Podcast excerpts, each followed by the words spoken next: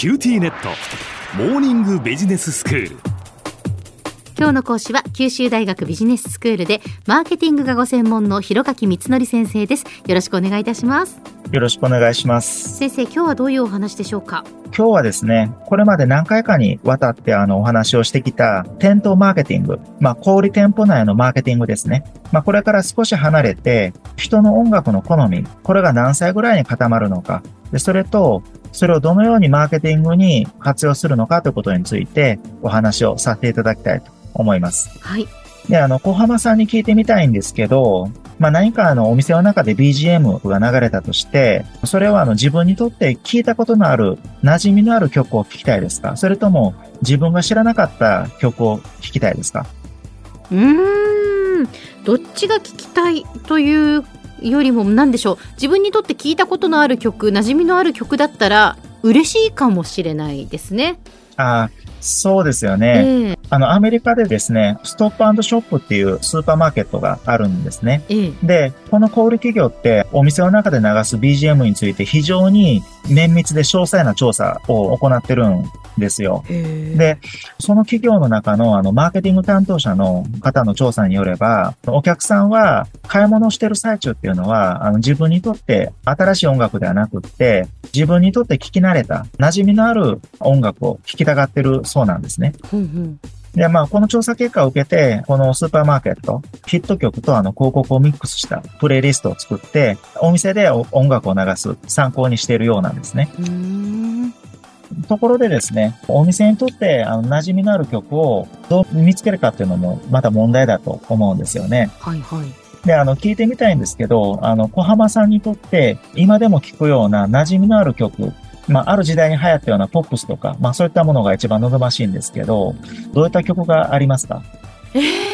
あのー、私はですね、子供の頃から父が聴いていたフォークソングがすごく好きで、だからフォークソングは今でも大好きで聴くし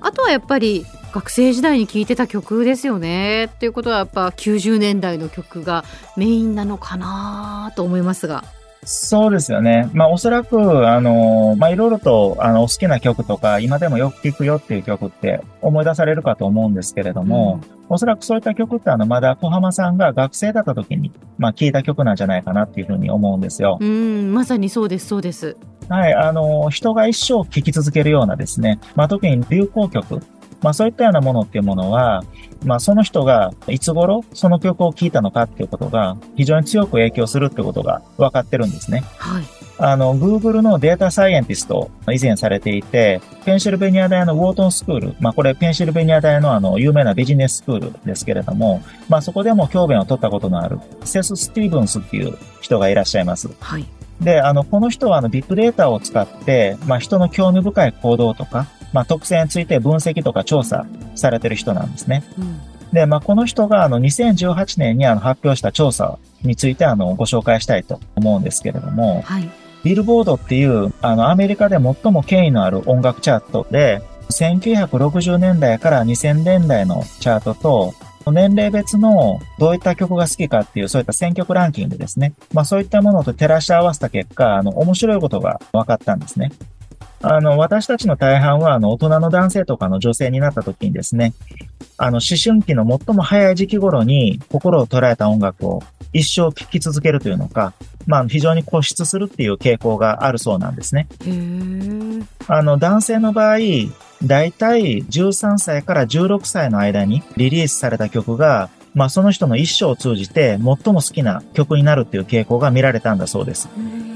で、だいたい平均すると14歳ぐらいだったそうです。はい。で、女性の場合は男性より少し早かったようなんですね。うん大体あの11歳から14歳の時に聞いた音楽の影響が一番大きかったそうなんですね。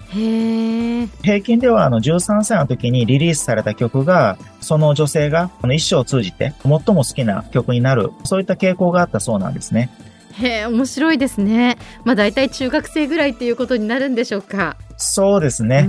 で、逆にあの思春期の後、まあ、例えば20代前半とか、そういった時に聴いた曲っていうのは、まあ、10代前半の思春期の時に聴いた曲の半分しか、その人の音楽の好みに対して影響力がなかったそうなんですね。これもあの、小浜さんもあの、思い当たられることなんかあるんじゃないかなっていうふうには、あの、思うんですけれども。うん、そうですね。でもなんか大体やっぱこう自主的に音楽を聴き始める時期というのが、そのぐらいなのかなっていう気がするんですよね。なんか小学校の時ってまあその音楽はこう流れてますけれども自分であこれが聴きたいと思ってもう私ちょうどこう CD が出てきたようなねまだ8センチシングルとかでしたけれどもこう CD を自分で買うとかっていうのも中学生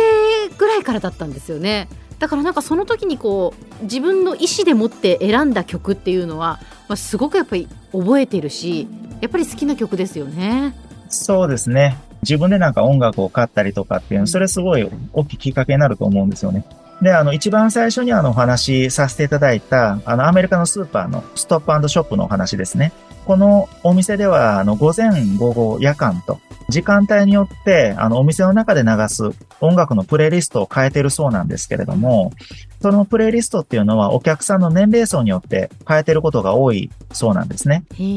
で、大体あの60年代、70年代、80年代、90年代、それぞれの年代のミックスをベースにして、それからそれぞれの時間帯で比較的多い年齢層に応じて、まあ、曲の組み合わせとかアレンジしていくそうなんですね。で、あの、最後にあの一つ、今回ご紹介したのセスっていう人。この人はあの、人のいろいろな行動について調査されてる本があの、一冊日本語訳が出てるんです。はい。英語のタイトルはあの、Everybody Lies っていう2017年に出た本なんですけれども、日本語タイトルはあの誰もが嘘をついている。ビッグデータ分析が暴く人間のやばい本性っていう、まあこういった本が翻訳で出てますので、ぜひご覧になられるといいんじゃないかなっていうふうに思います。では先生、今日のまとめをお願いします。今回はあの人の音楽の好みは何歳ぐらいに形作られるのかっていうことと、小売店舗へのマーケティングへの応用についてお話をあのさせていただきました。人の音楽の好みは、あの、その人の思春期の早い時期に形作られる傾向がありますので、お店で流すミュージックも、そのお店がターゲットとする人の年齢層が、まあ、思春期の時に、まあ、どういった曲がヒットしたのかっていうのを調べれば、そのお店にとって最適なミュージックを選んで、いい売り上げにつなげることができるわけなんですね。今日の講師は九州大学ビジネススクールでマーケティングがご専門の広垣光則先生でした。どうもありがとうございました。ありがとうございました